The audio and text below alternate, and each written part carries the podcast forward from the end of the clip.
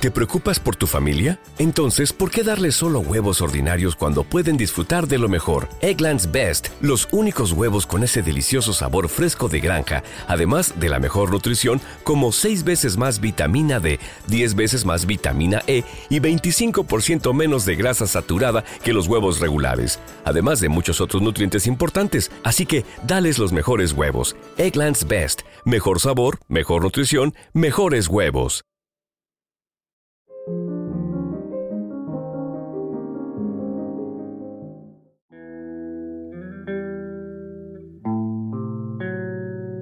Audiolibros y más presenta Metro 2033 El último refugio. Un libro escrito por Dmitry Glukovsky.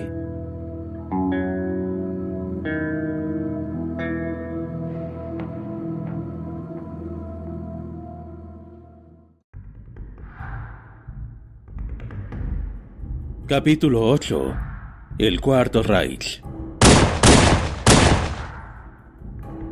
De repente, unos disparos de pistola interrumpieron el alegre griterío de la multitud. Una mujer gritó y en algún rincón empezó a crepitar una Kalashnikov. El recloncho posadero, con inusitada agilidad, sacó un arma corta de debajo de la mesa y corrió hacia la salida. Artyom dejó su vaso de vino medio lleno, se puso en pie y corrió detrás del posadero. Mientras cargaba con la mochila y quitaba el seguro del arma, se arrepintió por unos instantes de haber pagado por adelantado. Habría sido un buen momento para largarse sin pagar. Los 18 cartuchos le habrían venido muy bien. Al llegar a la escalera, se le hizo del todo evidente que ocurría algo terrible. Arrastrado por la curiosidad, forcejeó para abrirse paso por entre una multitud que, presa del pánico, trataba de subir. Vio algunos cadáveres sobre las vías.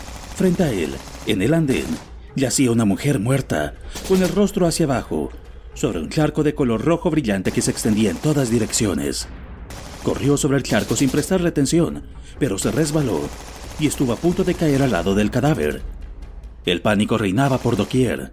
Hombres a medio vestir salían de las tiendas y miraban confusos en torno a sí. Uno de ellos se detuvo brevemente e hizo un frenético intento de ponerse los pantalones, pero de pronto se llevó las manos a la barriga y con un movimiento lento se desplomó.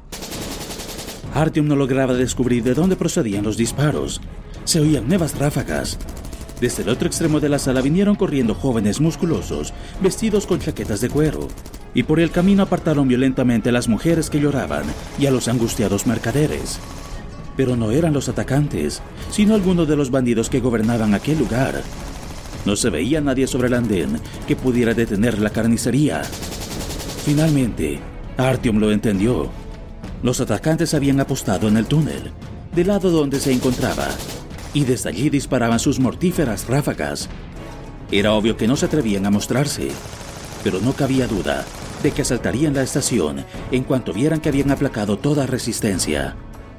Eso cambiaba la situación tenía que refugiarse lo antes posible en un lugar seguro. Artyom se agachó y se arrojó al suelo, siempre con el arma bien sujeta. Miró varias veces en derredor. Por culpa del eco que los disparos producían en la bóveda de la estación, no quedaba claro si el fuego procedía del túnel derecho o del izquierdo. Cuando se hubo alejado lo suficiente, se arriesgó de nuevo a mirar por encima del hombro a la entrada del túnel izquierdo, divisó algunas figuras en uniforme de camuflaje. Cuando vio su rostro negro, se le heló la sangre en las venas. Pasaron unos instantes hasta que se dio cuenta de que los negros, que habían estado asediando la VDNKH, no empleaban armas ni llevaban ningún vestido. Los atacantes habían cubierto el rostro con pasamontañas, como los que vendía cualquier traficante de armas. Los caluganos, que habían corrido hasta allí, se arrojaron al suelo y abrieron fuego a su vez. Se atrincheraron detrás de alguno de los cadáveres que yacían sobre las vías. Alguien rompió a culatazos una lámina de conglomerado que estaba clavada sobre la ventana frontal del tren. Quedó a la vista un camuflado nido de ametralladoras. No tardó en sonar la primera ráfaga. Artyom se volvió hacia un tablero retroiluminado que se hallaba en el centro de la sala y que mostraba todas las estaciones de la línea. El ataque procedía de la Tetrakiovskaya. Así pues, ese camino podía darse por cerrado. y para llegar a la Taganskaya, habría tenido que recorrer de vuelta la estación entera y pasar en medio de los que estaban luchando. Solo quedaba despejado el camino hacia la Kuznetsky. El dilema quedaba así resuelto. Artyom saltó a las vías y corrió hacia la oscura entrada del único túnel que quedaba libre. No consiguió ver ni a Khan ni a Tuz.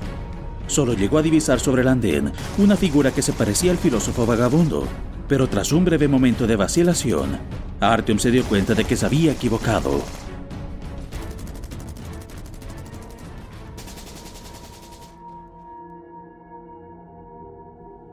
No fue el único en buscar refugio en el túnel. Muchos otros corrieron hacia allí. Voces de angustia y gritos de cólera resonaban en el techo. Había quien chillaba histéricamente. Aquí y allá se veía el vacilante foco de luz de las linternas y el trémulo reflejo de las humeantes antorchas. Cada cual trataba de alumbrarse su propio camino. Artyom se sacó del bolsillo el regalo de Khan y apretó las palancas. Apuntó la tenue luz hacia el suelo para no tropezar y avanzó tan rápido como le fue posible. Iba dejando atrás pequeños grupos de fugitivos. Se trataba en parte de familias enteras y en parte de individuos solos, mujeres, ancianos e incluso hombres jóvenes y fuertes. Estos últimos arrastraban sacos que quizás no les pertenecían. En ocasiones ayudó a incorporarse a personas que se habían caído al suelo. Se detuvo junto a una de estas, un hombre mayor, de cabello cano, Tenía en el rostro un rictus de dolor, y apoyado sobre la irregular pared del túnel, se oprimía el pecho con la mano. Un muchacho muy joven estaba a su lado. Artyom dedujo de sus rechonchos rasgos y de sus ojos vidriosos que no era un niño normal. Se estremeció cuando vio a aquella pareja extraña, y aunque había querido evitar toda demora, no se sintió capaz de ignorarlos. Al notar que alguien les estaba observando, el viejo trató de sonreír y decirle algo a Artyom, pero el aire que tenía en los pulmones no le bastó. Arrugó la frente y cerró los ojos. Artyom se inclinó hacia él para escuchar lo que le susurraba. Al instante, el muchacho lanzó un grito inarticulado de amenaza. Enseñó sus dientes amarillentos y Artyom distinguió hilillos de baba. Incapaz de contener su creciente repugnancia, lo apartó a un lado con un fuerte empujón. El muchacho cayó pesadamente sobre la vía y se puso a gimotear y sollozar. joven, siguió diciendo el anciano. No pegue, no pegue a Vaneshka. Él no entiende nada. Artyom se encogió de hombros. Por favor, nitro, nitroglicerina en la bolsa. Una bolita. Yo no puedo. Masculló el anciano con sus últimas fuerzas. Artyom buscó dentro de una bolsa de cuero que estaba en el suelo y encontró un paquete nuevo, sin abrir. Rasgó el envoltorio, agarró en el último momento la pastilla que salió rodando y se la dio al anciano. Este, con gran esfuerzo, despegó los labios en una sonrisa culpable y gimió. No puedo. Las manos. Bajo la lengua. Y cerró de nuevo los párpados. Artyom miró desconfiado las negras manos del anciano pero luego le puso en la boca la resbaladiza píldora. El hombre sintió débilmente. Los fugitivos seguían pasando por su lado a toda velocidad, pero Artyom veía tan solo una inacabable hilera de zapatos y botas, cubiertos de porquería, a menudo con grandes agujeros. A veces tropezaban sobre los mugrientos travesaños y se oían groseras maldiciones. Nadie se preocupaba por las tres personas que se habían detenido junto a la pared del túnel. El muchacho seguía sentado en el mismo lugar y gimoteaba con voz sorda, sin sentir compasión alguna e incluso con cierta alegría por el sufrimiento ajeno. Artyom vio que uno de los fugitivos le daba una dolorosa pisada. El niño chilló y se enjugó las lágrimas por encima de la cara con los puños y empezó a mecer el torso de un lado para otro. Entretanto, el anciano había abierto de nuevo los ojos, suspiró hasta lo más hondo y murmuró: Le doy las gracias de todo corazón. Ahora me encuentro mejor. Por favor, ayúdeme a levantarme. Artyom lo sujetó por el brazo mientras se ponía en pie, cargó con el arma sobre los hombros y recogió su bolsa. El anciano se acercó al muchacho arrastrando los pies y le habló con cariño. Este murmuró irritado al ver a Artyom. Una vez más, las babas le resbalaron del labio inferior.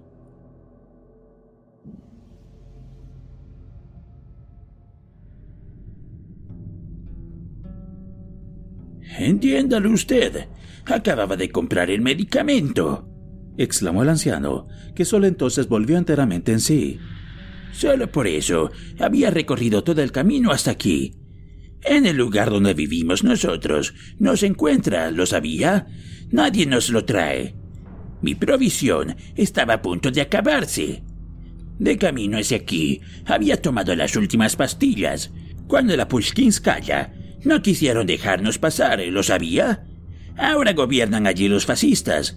Un disparate inimaginable. Algo increíble. ¡Ja! Fascistas en la Pushkinskaya.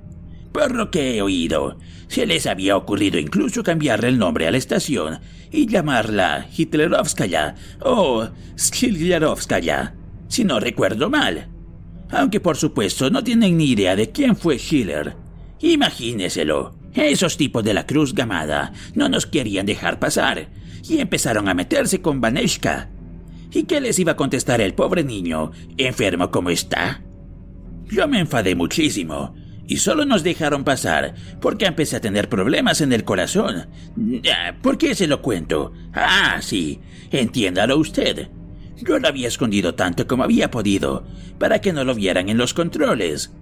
No todo el mundo sabe para qué sirve ese medicamento podría haber algún malentendido. Y de repente disparos. Me he echado a correr tan rápido como he podido y he arrastrado conmigo a Vaneshka, el que había visto los pinchos de pollo y no quería marcharse de ninguna manera. Al principio la cosa ha ido bien y se me ha ocurrido que quizá estuviera mejorando, aunque no tomara la medicina. Hoy en día vale su peso en oro, pero luego he visto que se me acababan las fuerzas Quería sacar una pastilla cuando me ha venido el desmayo. Ivaneshka no comprende nada. En innumerables ocasiones he tratado de enseñarle a darme la pastilla cuando me encuentro mal. Pero él no lo entiende.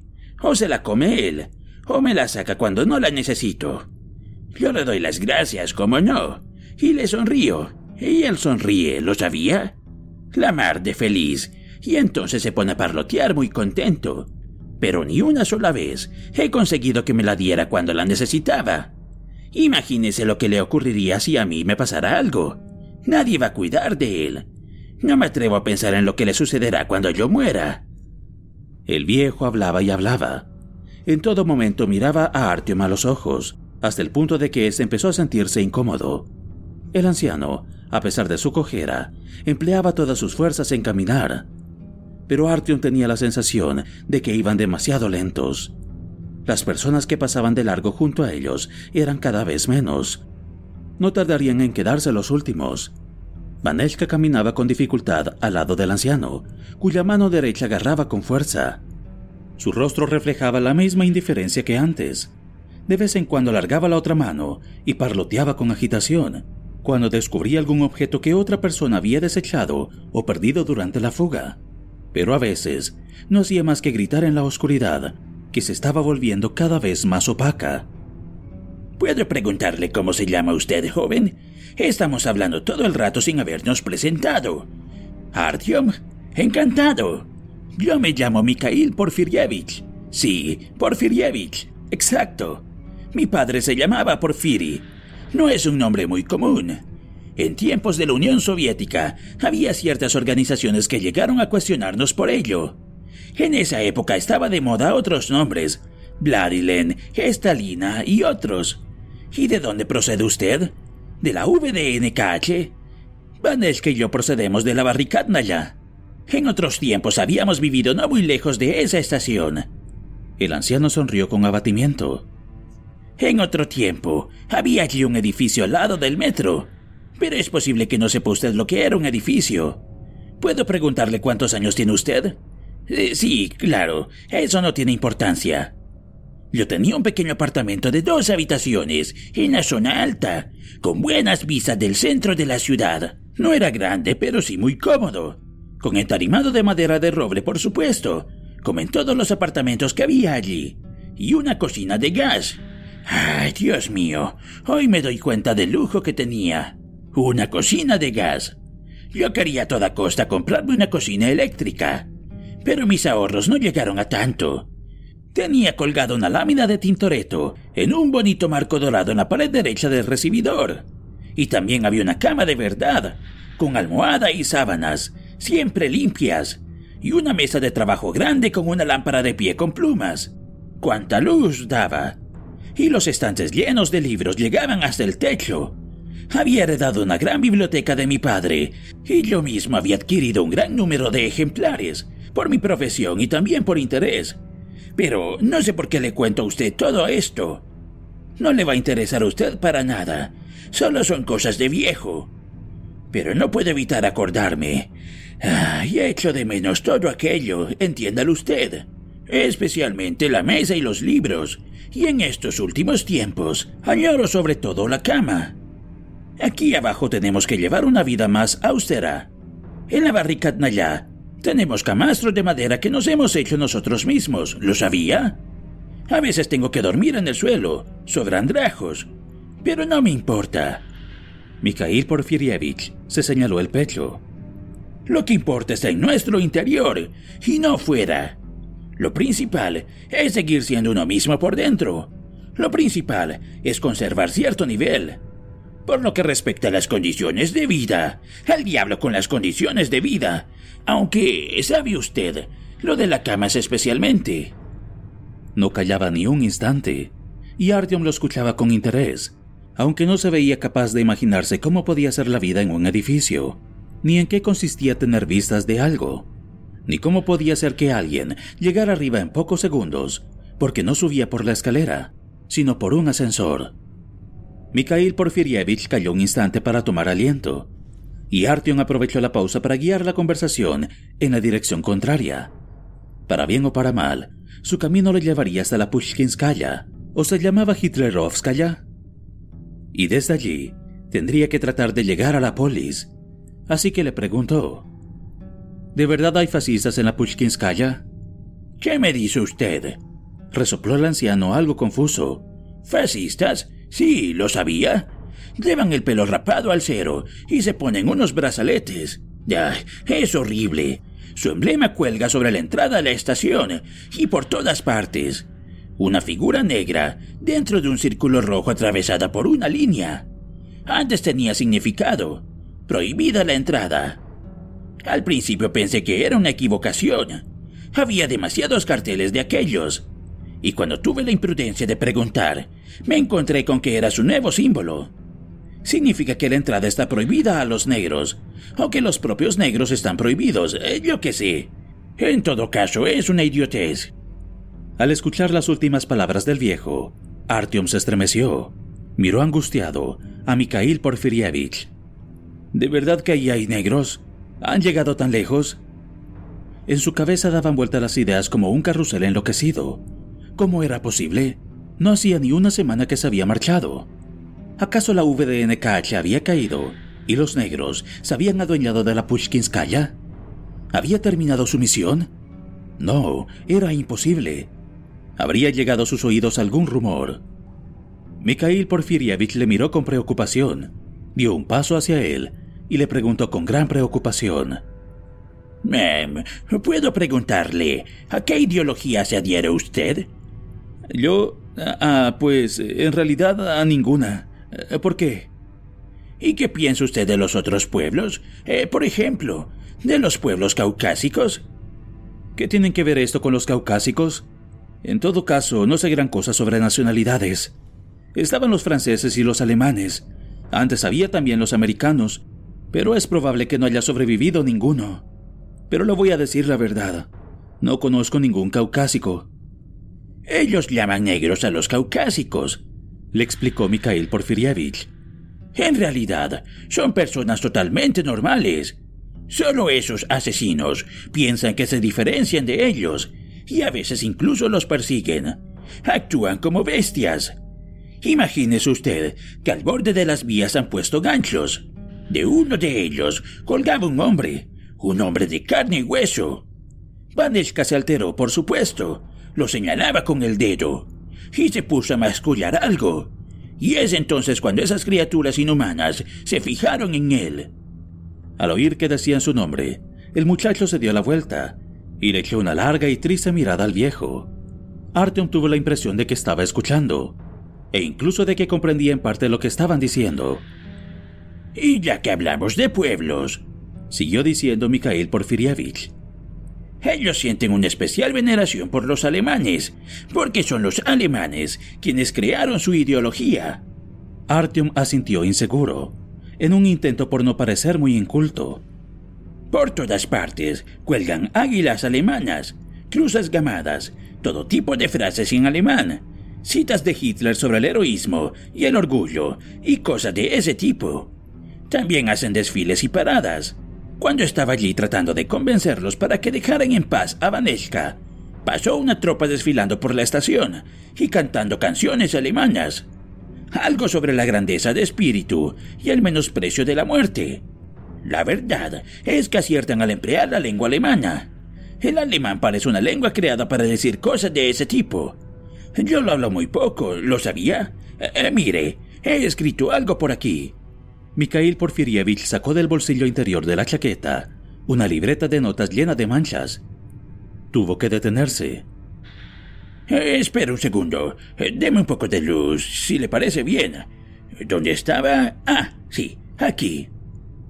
Artyom vio bajo la luz amarilla unas letras latinas hechas con trazo nervioso, perfectamente alineadas sobre el papel y adornadas incluso con un marco de conmovedores dibujos. Artyom sabía leer las letras latinas.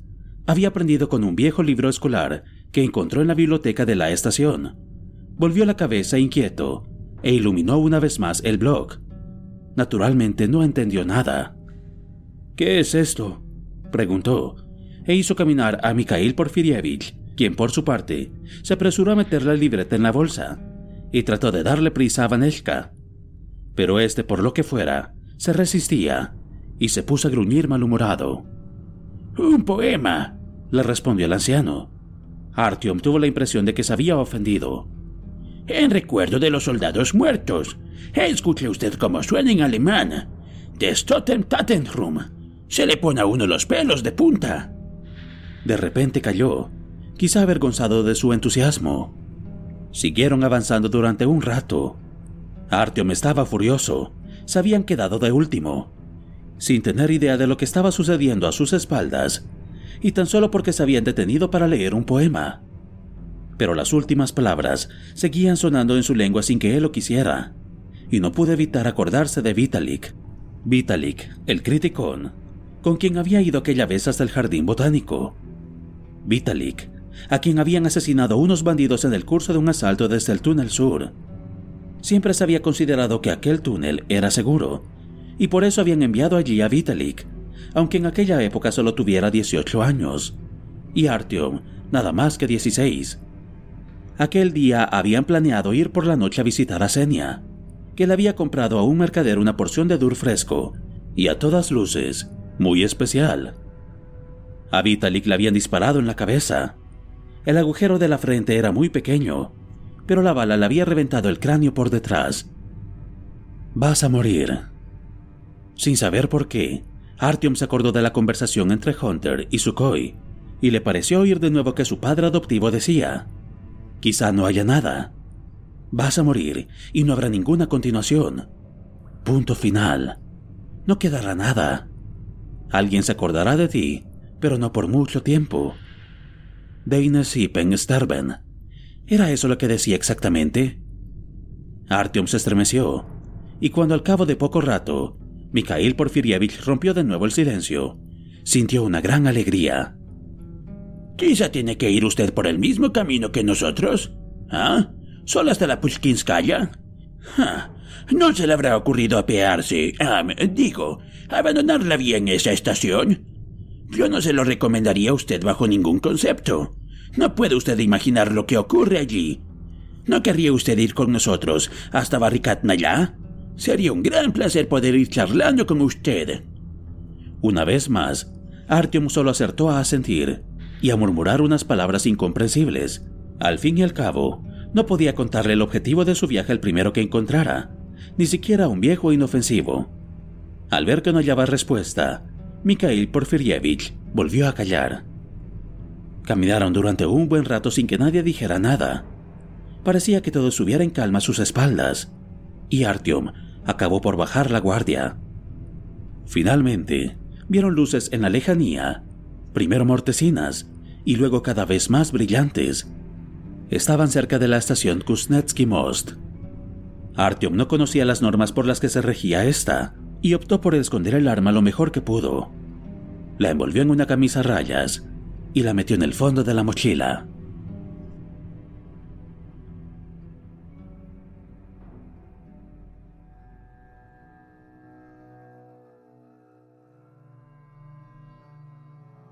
La Kuznetsky Most estaba habitada, y a unos 50 metros del acceso del andén, sobre las vías, había un puesto de control muy vistoso.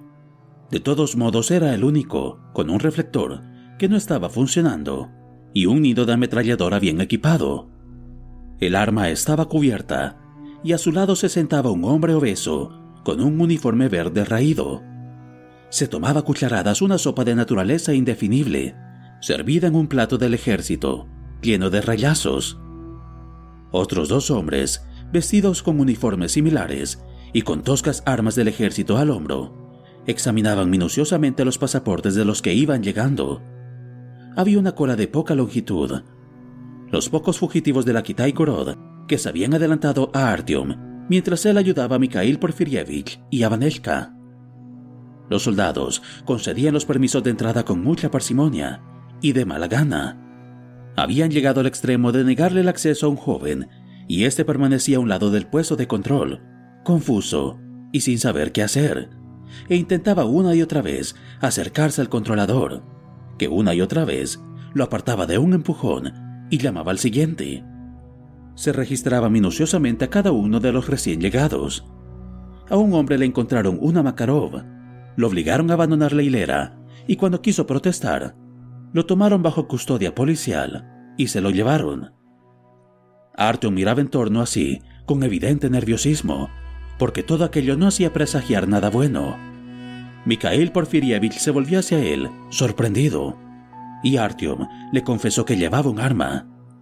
Pero Mikhail Porfirievich le respondió con un asentimiento tranquilizador y le prometió que no tendría ningún problema. Artyom miró desconcertado al anciano este le sonrió y se encerró en un enigmático silencio. No tardaron en ponerse la cola. Los guardias fronterizos estaban vaciando la bolsa de plástico de una pobre mujer de unos 50 años. Ella se puso a insultarlos, los llamó monstruos y vergüenza de la humanidad. En su fuero interno, Artyom le dio la razón.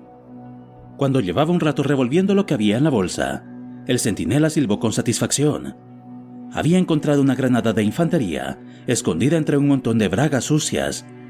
Miró interrogativamente a la mujer.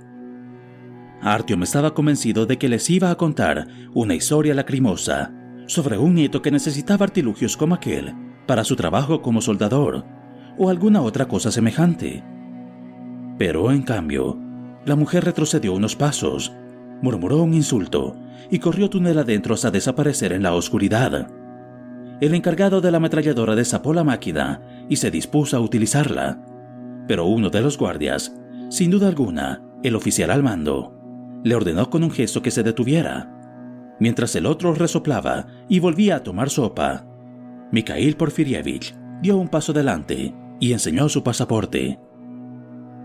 Para gran sorpresa de Artyom, el centinela pasó rápidamente las hojas del documento del anciano y no prestó ninguna atención a Vaneshka como si ese no existiera. El siguiente en la cola era Artyom. Le mostró sus papeles al flaco y bigotudo guardia, y ese los examinó minuciosamente por todos lados. Se pasó mucho tiempo, sobre todo, inspeccionando los sellos con la linterna. Al fin comparó cinco veces los rasgos faciales de Artyom con la foto y carraspeó con suspicacia. Entretanto, Artyom sonreía amistosamente y trataba de poner cara de inocencia. Este pasaporte es de modelo soviético. ¿Por qué? Le preguntó el guardia con voz severa.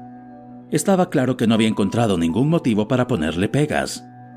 En la época en la que aún se emitían pasaportes de verdad, yo era demasiado pequeño, le explicó Artyom. Y luego nuestra administración recurrió al primer modelo que encontró, El bigotudo arrugó la frente. Mm, esto no es regular. Abre usted la mochila. Artyom pensó que, tan pronto como el otro encontrara el arma, tendría que volver por donde había venido. Pero si se la confiscaban, tuvo que enjugarse el sudor de la frente. Mikhail Porfirievich se acercó al centinela y le susurró. Konstantin Alexeyevich, yo conozco a este muchacho. Es totalmente digno de confianza. Respondo por él. El guardia había abierto ya la mochila de Artyom y con gran horror por parte de este, había metido la mano dentro. Entonces dijo secamente, cinco. Y mientras Artyom trataba de imaginar lo que había querido decir, Mikhail Porfirievich sacó un puñado de cartuchos y echó cinco en el macuto medio abierto del centinela. Pero entre tanto, la mano de Konstantin Alexeyevich había seguido buscando por la mochila. La codicia floró en su rostro. Quince, dijo, sin dar su brazo a torcer. Artyom asintió. Le entregó otros diez cartuchos y se conformó con que fueran a parar aquel mismo Makuto. El centinela no hizo ni un solo gesto. Se limitó a apartarse. El camino hasta Kuznetsky Most estaba libre. Profundamente impresionado por la pétrea expresión del hombre, Artyom pasó a su lado. Empleó los siguientes 15 minutos en una animada discusión con Mikhail Porfirievich, quien se negó rotundamente a que Artyom le reembolsara los cinco cartuchos, porque la deuda más grande era la que él tenía con el muchacho, etc.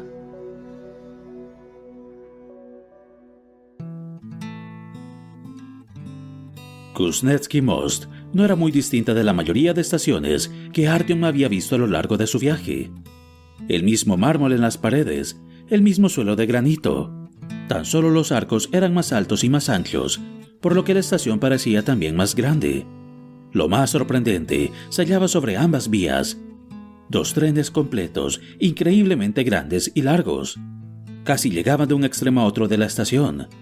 Sus ventanas estaban iluminadas por una luz cálida que atravesaba cortinas de distintos colores. Las puertas estaban abiertas. Parecía que les estuvieran invitando a entrar. Artyom no recordaba haber visto nunca nada semejante. Ciertamente, tenía recuerdos vagos de trenes con ventanas de forma cuadrada, iluminadas, que pasaban aullando por su lado. Pero se trataba de reminiscencias infantiles muy lejanas, borrosas, igual que todo su recuerdo del pasado. Tan pronto como intentaba imaginar algo con detalle y reconstruir los pormenores en su memoria, la nebulosa imagen se disolvía de nuevo y se le escapaba como agua entre los dedos, hasta que finalmente no quedaba nada. Desde entonces, había visto tan solo el tren que se encontraba en el túnel de la ya, así como los vagones sueltos de la Kitai Gorod y la Prospect Mira. Artyom se quedó allí, como si se hubiera vuelto de piedra. Contempló los trenes y fue contando los vagones del que tenía enfrente, hasta llegar al túnel donde estos desaparecían, junto al pasillo que conducía a la línea roja. Allí colgaba del techo una bandera del mismo color. Arrebatada a la oscuridad, por un exacto círculo de luz eléctrica. Bajo ella montaban guardia dos soldados armados, vestidos con uniformes verdes. Desde la lejanía se veían pequeños y algo cómicos, como soldaditos de juguete. Artyom había tenido tres de estos últimos, hacía mucho tiempo, cuando aún vivía con su madre. Uno de ellos, un oficial, estaba agachado y sostenía una pistola y gritaba algo hacia atrás, seguramente llamaba a sus soldados para que le siguieran a la batalla. Los otros dos estaban firmes con el arma en el pecho. Probablemente provenían de colecciones diferentes, porque no se podía jugar con ellos. El oficial se arrojaba con valor al combate, mientras que sus valerosos guerreros se quedaban en reposo, embarados, como los dos soldados de la línea roja, y no querían saber nada de la guerra. Qué raro, se acordaba bien de las caras de aquellos juguetes, pero en cambio, el rostro de su madre había desaparecido totalmente de su memoria.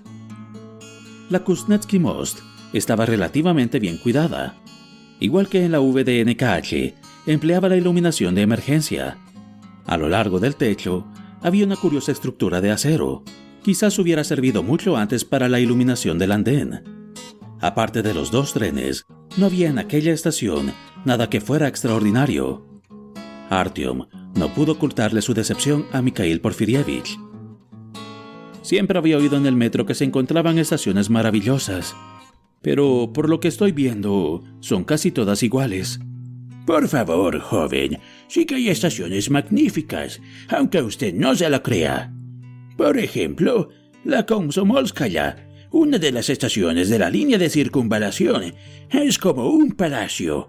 Tiene pinturas gigantescas en el techo, con Lenin y toda esa chusma. Da, pero ¿qué estoy diciendo? Mikhail Porfirievich bajó la voz. Debe usted saber que aquí abundan los chivatos, los agentes de la línea Sokolnichevskaya. Ah, de los rojos, por supuesto. Eh, disculpe usted, es que estoy habituado a los nombres antiguos. En cualquier caso, tenemos que andar con cuidado. Las autoridades locales son nominalmente independientes, pero no quieren tener problemas con los rojos. Si estos últimos exigen la captura de alguien, quizás se la concedan. Por no hablar de posibles atentados. Miró angustiado en todas direcciones. Vamos, vamos a buscar un sitio donde podamos descansar. Si le digo la verdad, estoy tremendamente fatigado. Y me parece que también a usted le convendría dormir un poco. Pasaremos aquí la noche y mañana seguiremos adelante. Artyom asintió. Aquel día había sido inacabablemente largo y desquiciante. Necesitaba con urgencia una pausa. Tras echar una mirada de envidia a los trenes, siguió a Mikhail Porfirievich. En los vagones se oían risas alegres y conversaciones en voz alta. En las puertas abiertas que iban dejando atrás, había hombres cansados de trabajar. Fumaban y charlaban educadamente con sus vecinos sobre los acontecimientos del día que había terminado. Varias mujeres mayores habían sentado en torno a una mesa y bebían té a la luz de una pequeña bombilla que colgaba de un cable deteriorado. Los niños arborotaban alrededor. Aquella escena tampoco le resultó nada familiar a Artyom, porque la VDNKH se hallaba siempre en máxima alerta y todo el mundo esperaba en todo momento lo peor. En la VDNKH se celebraban también reuniones pero no se les habría ocurrido tener las puertas abiertas para que pudiera visitarlos quien quisiera, ni hubieran permitido que los niños corretearan a su antojo. Podía decirse que los habitantes de aquel lugar vivían demasiado bien. Finalmente, Artyom preguntó, ¿De qué vive la gente aquí? Ah, ¿no lo sabe usted? Estamos en Kuznetsky Most. Aquí se encuentran los mejores técnicos y los talleres más grandes del metro. La línea Sokolnicheskaya envía aquí todos los aparatos que hay que reparar. Incluso los de la línea de circunvalación recurren a ellos. Esta estación vive en auge económico continuado. Ah, habría que vivir aquí. Pero son muy estrictos con eso. Las esperanzas que albergaba Artyom de poder dormir en uno de los vagones se mostraron vanas. En medio de la sala había una hilera de grandes tiendas, parecidas a las de la VDNKH, y en la primera de ellas estaba escrito en mayúsculas, pintadas con un patrón, la palabra hotel. Una larga cola de fugitivos aguardaba su entrada, pero Mikhail Porfirievich llamó aparte al administrador, jugueteó con el metal que llevaba en el bolsillo, le susurró alguna frase cómplice al oído que empezaba por Konstantin Alexeyevich, y el problema quedó resuelto. Entren por aquí, les dijo el administrador, acompañándose con un solícito ademán. Ivaneshka balbuceó alegremente. Incluso les dieron té, aun cuando no hubieran pagado nada. Los colchones que había por el suelo eran tan blandos que Artyom se echó sobre el suyo y no quiso levantarse de nuevo. Medio tumbado, tuvo la prudencia de soplar la infusión que tenía en la taza y escuchó con atención al viejo de ojos ardientes que le seguía contando. No es que dominen la línea entera. Nadie se atreva a decirlo. Y los rojos no lo reconocerán jamás. Pero la universidad se ha escapado a su control. Y todo lo que se encuentra después también. Sí, desde luego. La línea roja llega tan solo hasta Sportivnaya. Luego se encuentra un trecho especialmente largo. ¿Sabía usted? Hace mucho tiempo hubo allí una estación que se llamaba Leninsky Yegori y le cambiaron el nombre, pero yo sigo utilizando el antiguo. En cualquier caso, tras las montañas de Lenin, las vías emergen a la superficie y continúan hacia un puente que pasa sobre un río. Cuando cayó la bomba, el puente quedó seriamente dañado y se desplomó enseguida. El contacto con la universidad se perdió casi desde el primer momento. Artyom tomó un trago y gozó de una dulce sensación de anticipación.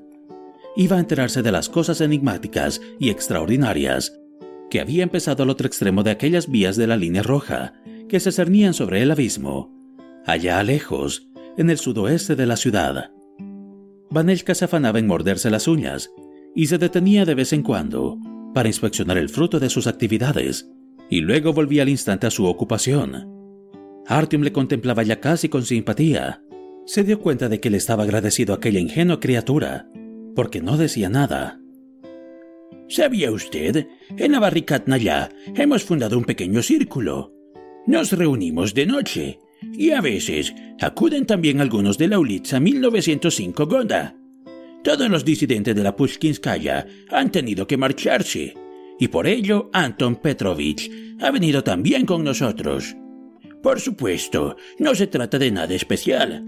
Es solamente tertulia sobre literatura, eh, sí, y en ocasiones también sobre política, por decirlo de algún modo. Pero en Navarricatnaya, las personas cultas no son especialmente queridas, ¿lo sabía? Eso es lo que tenemos que oír, que somos una cuadrilla de intelectuales piojosos, o bien una quinta columna.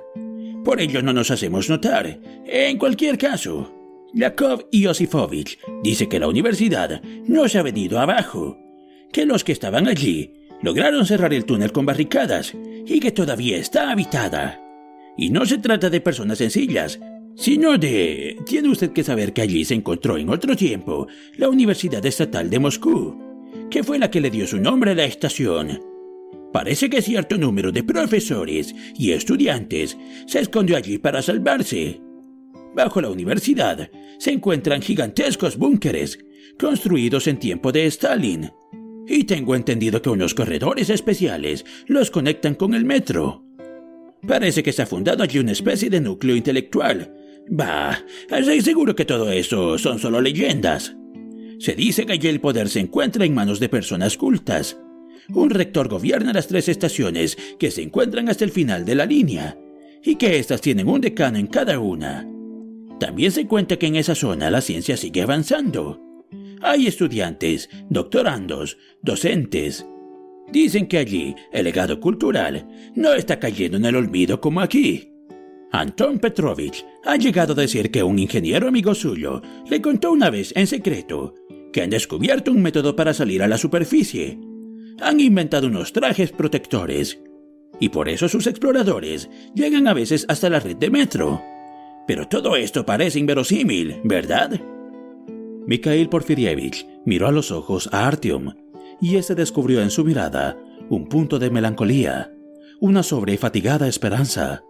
Carraspeó brevemente y le respondió, tratando de aparentar convicción. ¿Por qué? A mí me parece muy posible. Tomemos por ejemplo la polis. Por lo que he oído, ellos también. Ah, sí, es un lugar maravilloso.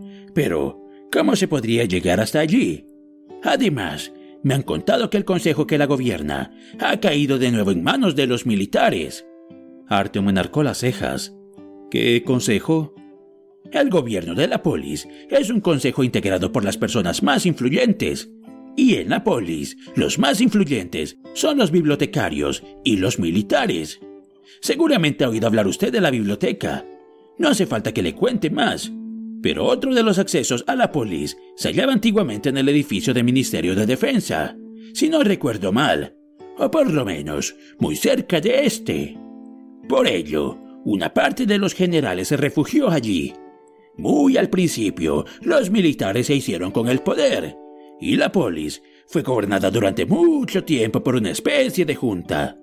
Pero, por el motivo que fuera, sus habitantes no estuvieron satisfechos con aquel gobierno y se produjeron disturbios bastante sangrientos. Eso sucedió mucho antes de la guerra con los rojos. Finalmente se llegó a un compromiso y establecieron el consejo. Y dentro de ese se constituyeron dos facciones, los bibliotecarios y los militares. Una extraña combinación, ¿lo sabía? Antes de que eso ocurriera, los militares apenas si tenían trato con ningún bibliotecario. Pero el caso es que empezaron a tenerlo. Y por supuesto, reina entre ambas facciones una eterna división. Unas veces mandan unos y otras veces los otros.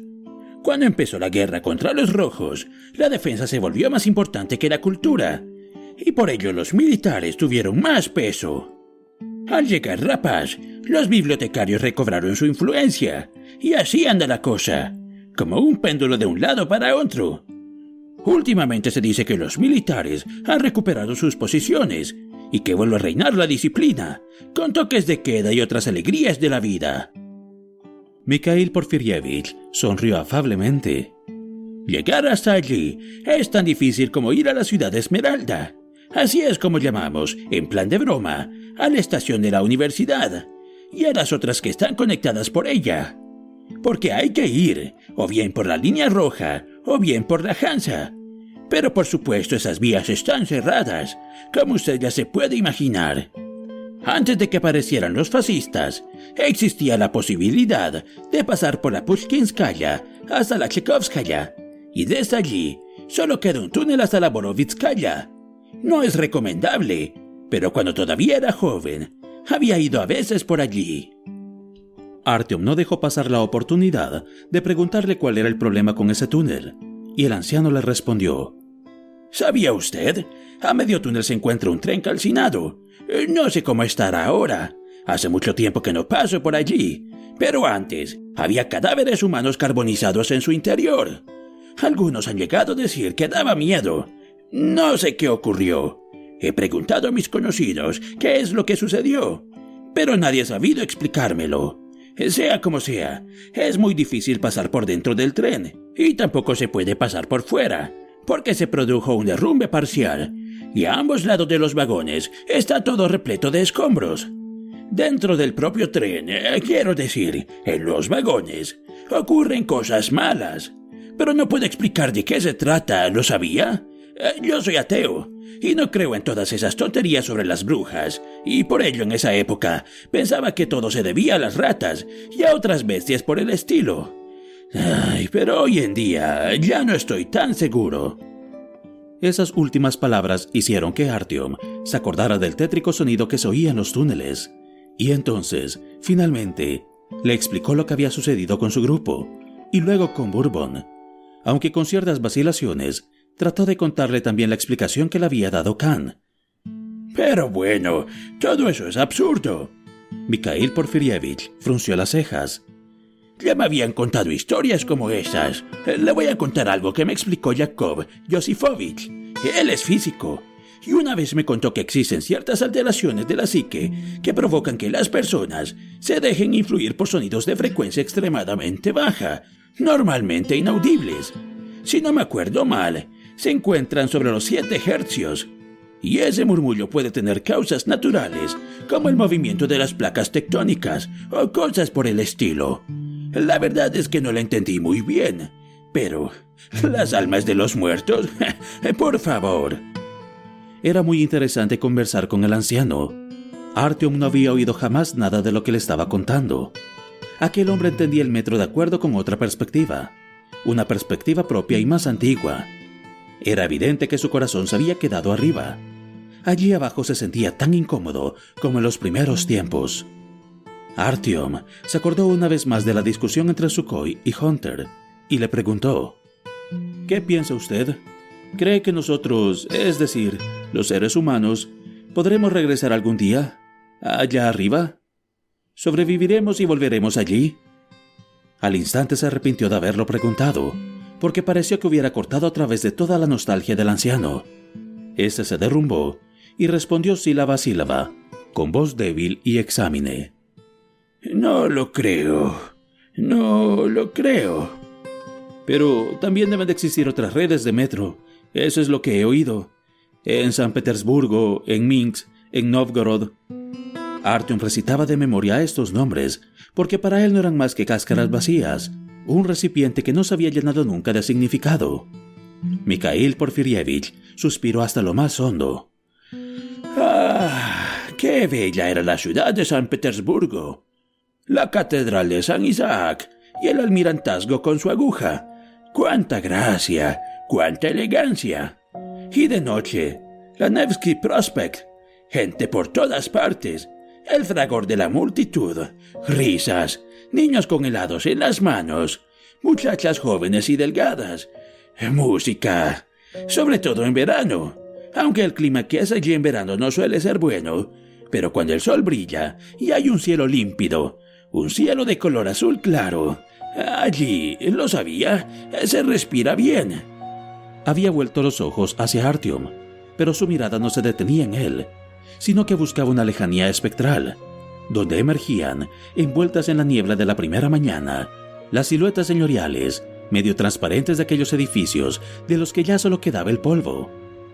Artyom tuvo la sensación de que si se daba la vuelta, contemplaría él también aquella fabulosa escena. El anciano suspiró de nuevo, y Artyom no se atrevió a arrancarlo de sus recuerdos. Sí, existían otros metros, aparte del de Moscú. Puede que también en ellos se hayan salvado seres humanos. Pero piénselo bien, joven. Mikhail Porfirievich levantó su nudoso dedo. ¿Cuántos años han pasado? Y nada. No tenemos noticia de ningún otro ser humano. ¿No era posible encontrar a otros en un periodo de tiempo tan largo? No, yo me temo. Mikhail Porfirievich calló durante un rato y luego, quizás al cabo de cinco minutos, dijo, más para sí mismo que para Artyom. Ah, Dios mío, qué maravilloso mundo destruimos. Un pesado silencio se adueñó de la tienda. Vaneshka se había cansado de oírles hablar en voz baja y dormía con la boca abierta. Roncaba suavemente y de vez en cuando gimoteaba como un perro. Mikhail Porfirievich no dijo nada más. Artyom estaba seguro de que el anciano seguía despierto, pero no quiso molestarle. Cerró los ojos y trató de dormir.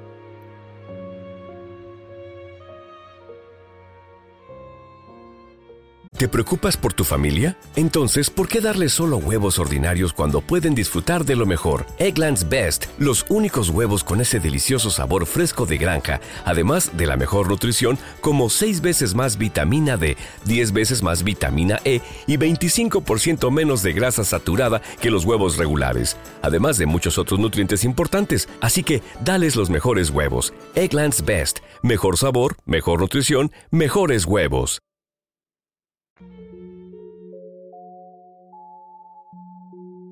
Pensó que, después de todo lo que había vivido en aquel día inacabable, se dormiría al instante.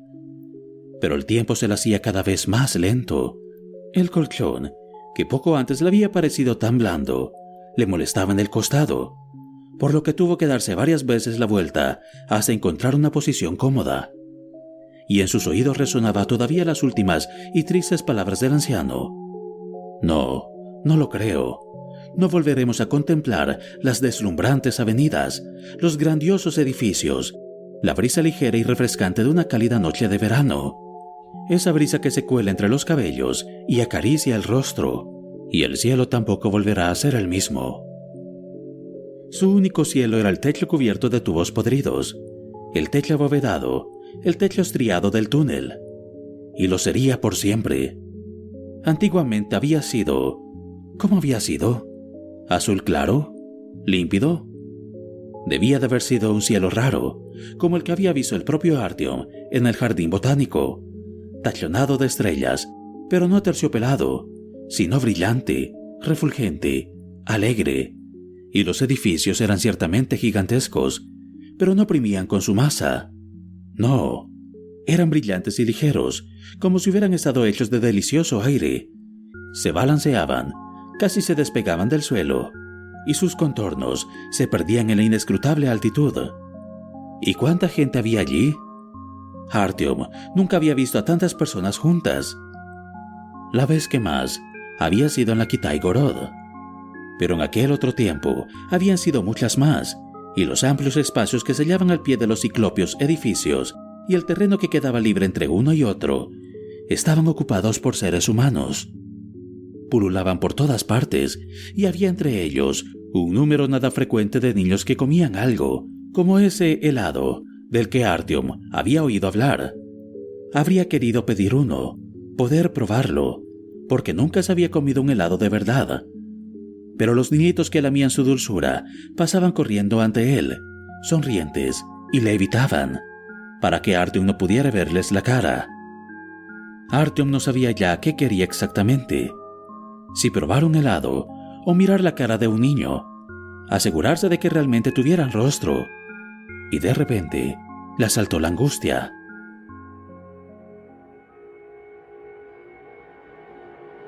Los contornos de los edificios empezaron a solidificarse y oscurecerse hasta que pendieron amenazadoramente sobre él. Artyom seguía corriendo a la saga de los niños, pero le pareció que su risa ya no sonaba alegre, sino malévola, como a la espera de algo. Entonces hizo acopio de fuerzas y agarró a un muchacho por la manga. Este trataba de soltarse y graznaba como un diablo, pero Artyom lo sujetaba con mano de hierro por la garganta y le miraba el rostro. Era Vaneshka. Este se ponía a chillar, le enseñaba los dientes, torcía el pescuezo, trataba de morder en la mano a Artyom, y Artyom, presa del pánico, lo arrojaba al suelo de un empujón. Vaneshka quedaba de rodillas, pero entonces se levantaba de repente, echaba la cabeza hacia atrás y profería aquel aullido tremendo y prolongado del que Artyom había oído en la VDNKH. Los niños, que hasta entonces habían estado correteando, se detenían y se le iban acercando poco a poco, siempre con el rostro vuelto a un lado y sin mirarlo. Tras ellos erguían gigantescos edificios de un color negro profundo, que también parecía avanzar hacia el joven. Finalmente los niños, que ya llenaban todo el espacio que quedaba libre entre las enormes moles, se unían al aullido de Vaneshka, un aullido lleno de odio animal y opresiva tristeza. Y entonces se volvían hacia él. No tenían rostro, tan solo máscaras de piel negra, con bocas agrietadas y ojos refulgentes, oscuros, sin pupilas. Y de repente Artyom oyó una voz que no reconoció. No era fuerte, y los tremendos aullidos apenas si le permitían entenderla. Pero le estaba repitiendo una misma cosa sin cesar, y cuando la escuchó y se esforzó por no prestar atención a los niños que se le seguían acercando, comprendió por fin que era lo que le decía. Tienes que marcharte. Y se lo repetía una vez más y otra. Y finalmente Artyom reconoció la voz. Era la voz de Hunter. Abrió los ojos y apartó la manta. Dentro de la tienda estaba oscuro y el aire era sofocante. La cabeza le pesaba como plomo y pensar le resultaba difícil y laborioso. No sabía cuánto tiempo había dormido, ni si había llegado la hora de levantarse y ponerse en camino, o si aún podría tenderse de nuevo sobre un costado y echarse a dormir con la esperanza de tener sueños mejores.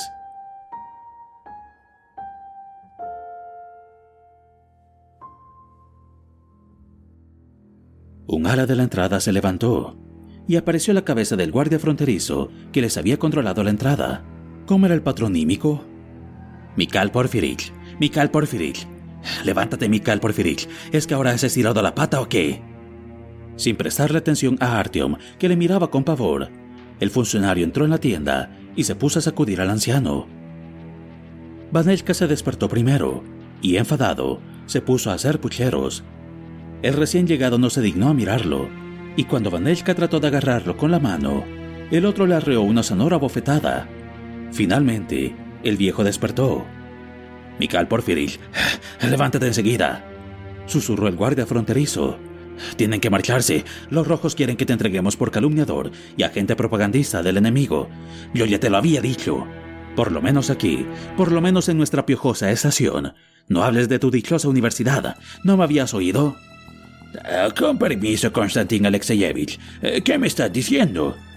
El viejo negó con la cabeza confuso, y se levantó del lecho sin dejar de quejarse. Yo no he dicho nada. No he hecho propaganda de nada. Dios me libre. Solo se lo he contado a ese joven, pero en voz baja y sin testigos. El joven este ya te lo puedes llevar donde tú quieras. Sabes muy bien cómo es la estación de aquí al lado. Te llevarán a la Lubianka y te pondrán al caldo. Y al chico este lo fusilarán el mismo día para que no vaya contando nada. Vamos, rápido, ¿qué esperas? Están a punto de llegar. Los nuestros están discutiendo qué les van a pedir a los rojos a cambio de este favor, así que date prisa. Artyom se había puesto en pie y ya tenía la mochila a la espalda. No sabía si habría de llevarse el arma o si podía apañársela sin ella. El anciano también se puso en marcha por fin, y un minuto más tarde corrían ya por la vía. Konstantin Alexeyevich, con heroica expresión de sufrimiento, le tapaba la boca a Vaneshka, mientras que Mikhail Porfirievich les iba mirando una y otra vez, como para asegurarse de que el centinela no desnucara al niño. En el túnel que llevaba la Pushkinskaya, la estación estaba mucho mejor guardada. Dejaron atrás dos puestos de guardia en los metros 100 y 200. El primero consistía de un muro de hormigón colocado sobre las vías, que servía como parapeto y dejaba tan solo un estrecho paso junto a la pared. Detrás de este, a la izquierda, había un aparato telefónico con enlace directo con la estación, probablemente con el cuartel general. También tenían varias cajas de municiones y una dresina con la que recorrían los 100 metros hasta el punto de control. En el puesto siguiente había los habituales sacos de arena, una ametralladora y un reflector, igual que al otro lado. En ambos puestos había vigilancia, pero Konstantin Alexeyevich no tuvo problemas para hacerlos pasar y los llevó hasta la frontera. Vamos, los acompañaré algunos minutos más, dijo, y mientras caminaba lentamente en dirección hacia la Pushkinskaya, añadió, Me temo que no podrás volver a venir aquí, Mikhail Porfirich. No te han perdonado los pecadillos de aquella época, ¿lo sabías? Sí, hasta el camarada Moskin en persona se ha informado sobre ese asunto. Da, ya pensaremos una manera de salir de esta. Ten mucho cuidado en la Pushkinskaya. Entonces se detuvo, y los otros, al alejarse, lo fueron perdiendo de vista en la oscuridad. Pero les gritó aún. Tienes que ir muy rápido. Ya has visto que les tenemos miedo. Que te vaya bien. Los tres fugitivos no tenían ningún motivo inmediato para darse prisa, y por ello siguieron caminando pausadamente.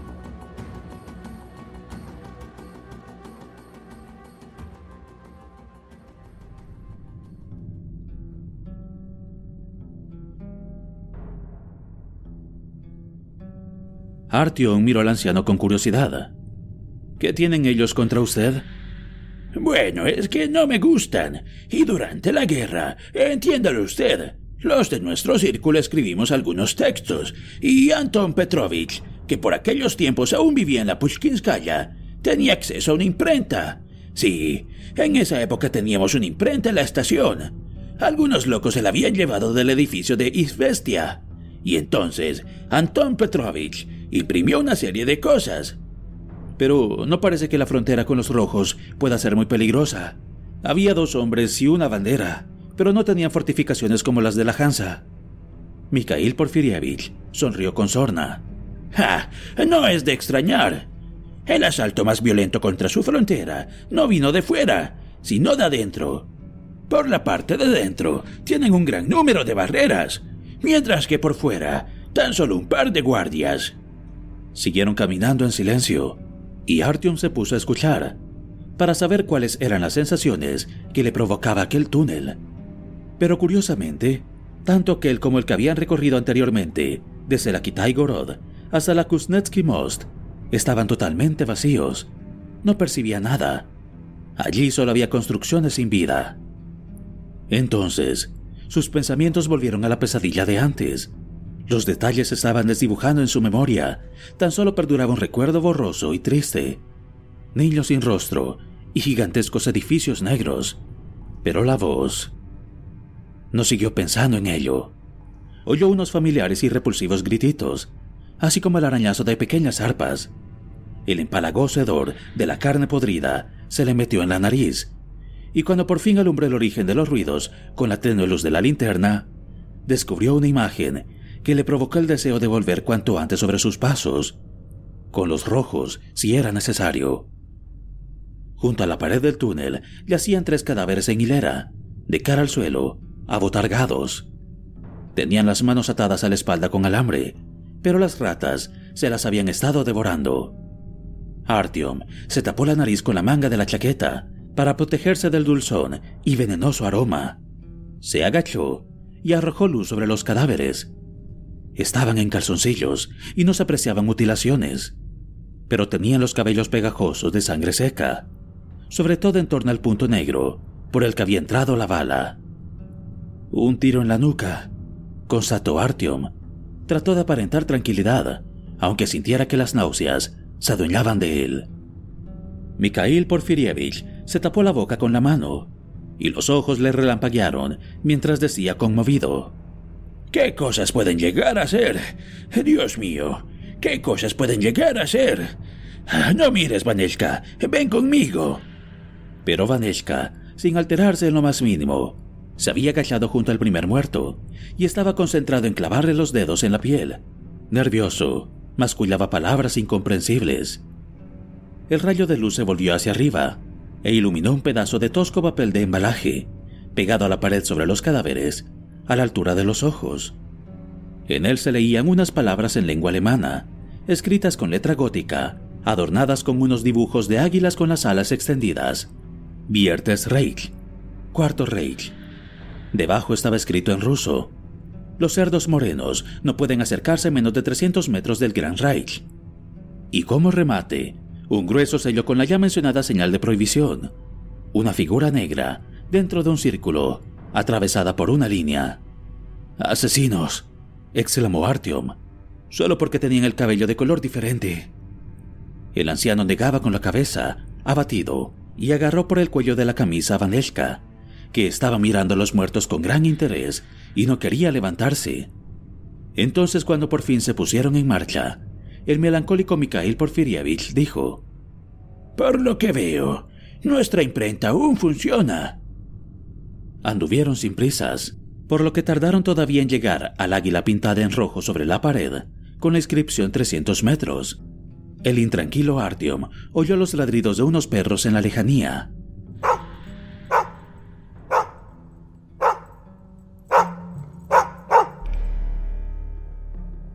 A unos 100 metros de la estación, una luz intensa les dio en la cara. Se detuvieron. Una voz procedente de un megáfono bramó. Las manos detrás de la cabeza. No se muevan. Artyom llevó obedientemente las dos manos a la nuca. Mikhail Porfirievich levantó ambos brazos. Al instante la voz ladró de nuevo. He dicho que las manos detrás de la cabeza. Acérquense poco a poco. No se les ocurra hacer ningún movimiento brusco. Artyom no alcanzaba a ver quién les estaba hablando, porque la luz le daba directamente en los ojos y el muchacho parpadeaba de dolor. Avanzaron un poco más con breves pasos y se quedaron quietos, hasta que, por fin, la luz del reflector se apartó a un lado. Se encontraron frente a una barricada. En ella montaban guardia dos centinelas de anchos hombros, con sus respectivas ametralladoras, y un tercero con pistolera. Todos ellos vestían uniformes de camuflaje y se cubrían el cráneo rapado con boinas negras. Lucían en la manga bandas blancas con un símbolo muy parecido a la esvástica alemana, pero de tres ganchos en vez de cuatro. Más atrás se distinguían varias siluetas de contornos borrosos y a los pies de estas, un perro que gimoteaba. Las paredes estaban cubiertas de cruces, águilas, eslóganes e insultos contra los no rusos, y en el lugar más visible bajo un trozo de tela algo quemado en el que figuraba un águila con la misma esvástica. Aparecía dentro de un marco de plástico el mismo signo, iluminado, con la imagen del desdichado hombre negro. Aquel parecía una especie de rincón de los íconos. Uno de los centinelas dio un paso adelante y encendió una linterna inusitadamente larga, como un bastón. La sostenía en alto con sus manos armentosas. Sin prisa alguna, dio una vuelta en torno a los tres recién llegados les miró el rostro con suspicacia. Era evidente que buscaba rasgos no eslavos, pero los tres tenían aspecto de ruso, con la posible excepción de Vanelka, cuyo rostro acusaba su enfermedad. Así, el controlador bajó la linterna y, defraudado, se encogió de hombros. ¡Los papeles! exigió. Artyom le entregó solícitamente el pasaporte, mientras que Mikhail Porfirievich vaciló unos instantes y luego empezó a buscar en su bolsa. Finalmente sacó la documentación. El controlador, enfadado, señaló a Vanelka. ¿Y los papeles de ese? Entiéndalo usted, es que resulta que el muchacho... empezó a explicarle Mikhail Porfirievich. ¡Silencio! ladró el controlador, y la linterna bailó en su mano. Haga el favor de llamarme señor oficial y responda a mis preguntas. Eh, verá usted, señor oficial, este muchacho está enfermo. No, no, no tiene pasaporte. Todavía es muy joven. Pero verá usted, figura en el mío. Mikhail Porfirievich miraba solicitamente a los ojos del controlador. Trató de descubrir en ellos, por lo menos, un atisbo de compasión. Pero ese se mantuvo duro como una roca. Su rostro parecía de piedra. Y una vez más, Artyom sintió el deseo de matar a alguien. ¿Dónde está la foto? exclamó el oficial, tan pronto como hubo encontrado la correspondiente página. Hasta aquel momento, Vaneshka se había mantenido al margen. Sus ojos recorrían con gran atención la silueta del perro, y de vez en cuando parloteaba con entusiasmo. Pero entonces se volvió hacia el guardia, le enseñó los dientes y gruñó de mal humor. Y de repente, Artyom sintió tanto miedo por el niño que se olvidó de la aversión que éste le inspiraba ya no se acordaba de que él mismo había tenido que reprimir varias veces el deseo de darle una enérgica patada. El controlador dio inesperadamente un paso hacia atrás, miró irritado a Vaneshka y masculló. Hágalo callar, ahora mismo. Si no, lo haré callar yo. Disculpe, señor oficial. Se oyó decir a sí mismo un asombrado Artyom. Ese muchacho no sabe lo que hace. Mikhail Porfirievich le dirigió una mirada de agradecimiento. El controlador hojeó rápidamente el pasaporte de Artyom, se lo devolvió y le dijo fríamente: No tengo más preguntas. Usted puede pasar. Artyom dio unos pasos adelante y se detuvo. Fue como si las piernas no le obedecieran. El controlador se había vuelto con indiferencia y había preguntado de nuevo por la foto del muchacho. Le explicaré lo que ocurre, explicó de nuevo Mikhail Porfirievich. Nosotros no tenemos fotógrafos, señor oficial, y en el resto de estaciones las fotos son muy caras. Eh, no tengo dinero para hacer. Desnúdense, le interrumpió el controlador. disculpe. De súbito, la voz de Mikhail Porfirievich perdió fuerza y le temblaron las piernas. Sin pensar en lo que hacía, Artyom se quitó la mochila y la dejó caer en el suelo. Hay cosas que uno no quiere hacer, que ha jurado no hacer jamás, que uno se prohíba a sí mismo, pero que de todos modos acaban por hacerse. Llega el momento en el que es imposible reflexionar, en el que los centros del pensamiento no reaccionan, y lo único que queda por hacer es observarse a uno mismo, atónito, porque se está haciendo algo de lo que uno mismo no tiene culpa, porque son cosas que ocurren por sí mismas. Si los guardias desnudaban a aquellos dos hombres y los llevaban hacia el metro 300, igual que a los otros, Artyom sacaría su fusil de asalto, lo pondría en modo automático y trataría de matar a aquellos monstruos de uniforme, a tantos como le fuera posible, hasta que lo mataran a él. No había nada más que tuviera ningún sentido. No le importaba que hubiera conocido al anciano y a Vaneshka tan solo un día antes, ni tampoco que pudieran matarle ¿Y qué sería de la VDNKH? No podía pensar en ello. Hay cosas en las que es mejor no pensar. ¡Desnúdense! Si la veo una vez más el controlador. Esto es un registro. Pero... permítame usted que... Tartamudeó Mikhail Porfirievich. ¡Silencio! ¡Vamos, dese prisa! Como para dar más énfasis a sus palabras, el controlador desenfundó su pistola. Mikhail Porfirievich empezó a desabrocharse los botones de la chaqueta. El centinela sostuvo la pistola a un lado y contempló, en silencio, cómo el anciano se quitaba la chaqueta. Se sostenía torpemente sobre una sola pierna para quitarse las botas y luego se quedaba quieto, sin saber si tenía que quitarse también el cinturón. ¡Más rápido! masculló el furioso controlador. Pero... Eh, eso me da vergüenza. Entiéndalo usted dijo Mikhail Porfirievich. El soldado, fuera de sí, le golpeó en la boca con todas sus fuerzas. Artyom saltó hacia ellos, pero al instante, dos manos robustas lo sujetaron por detrás, y por mucho que trató de liberarse, fue en vano. En aquel momento sucedió algo que no estaba previsto. Vaneshka, que debía de pesar la mitad que el asesino de la gorra negra, Enseñó una vez más los dientes y se arrojó resoplando sobre el guardia. Al pillarle por sorpresa, Vaneshka logró clavarle los dientes en la mano izquierda e incluso golpearle el pecho. Pero en escasos segundos, el controlador volvió en sí. Apartó a Vaneshka de un empujón, dio un paso hacia atrás, levantó la pistola y apretó el gatillo. Los tímpanos de Artyom estaban ensordecidos por culpa del disparo y de los ecos que éste había arrancado al túnel. Pero igualmente, le pareció oír el débil sollozo del niño que se caía al suelo. Allí se quedó, sentado, presa de violentas convulsiones, oprimiéndose el estómago con ambas manos. El controlador empleó la punta de la bota para obligarlo a tumbarse. Le miró con la repugnancia pintada en el rostro. Y entonces le apuntó a la cabeza con la pistola y apretó el gatillo por segunda vez. La había advertido, dijo el controlador a Mikhail Porfirievich, quien como si le hubiera caído un rayo encima, miraba a Vaneshka, boquiabierto, y emitía ruidos roncos con la garganta.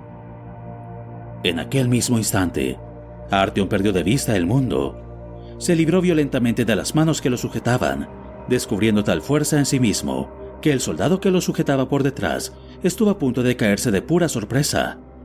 Artyom sintió que el tiempo pasaba con mayor lentitud, y eso fue suficiente para agarrar el arma, quitarle el seguro y a través de la mochila disparar una ráfaga al pecho del controlador.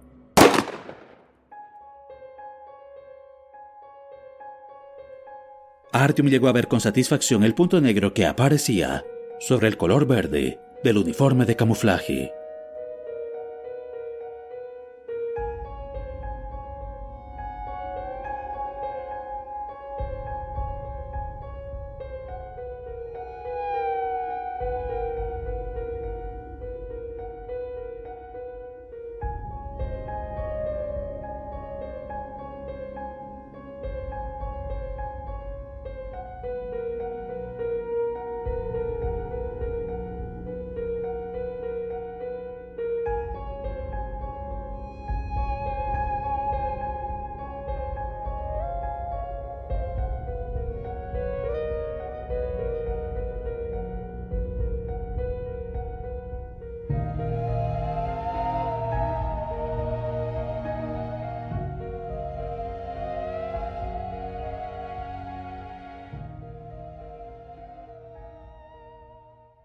What's so special about Hero Bread's soft, fluffy, and delicious breads, buns, and tortillas? These ultra low net carb baked goods contain zero sugar, fewer calories, and more protein than the leading brands, and are high in fiber to support gut health. Shop now at hero.co. ¿Te preocupas por tu familia? Entonces, ¿por qué darles solo huevos ordinarios cuando pueden disfrutar de lo mejor? Eggland's Best, los únicos huevos con ese delicioso sabor fresco de granja, además de la mejor nutrición, como 6 veces más vitamina D, 10 veces más vitamina E y 25% menos de grasa saturada que los huevos regulares, además de muchos otros nutrientes importantes. Así que, dales los mejores huevos. Eggland's Best, mejor sabor, mejor nutrición, mejores huevos.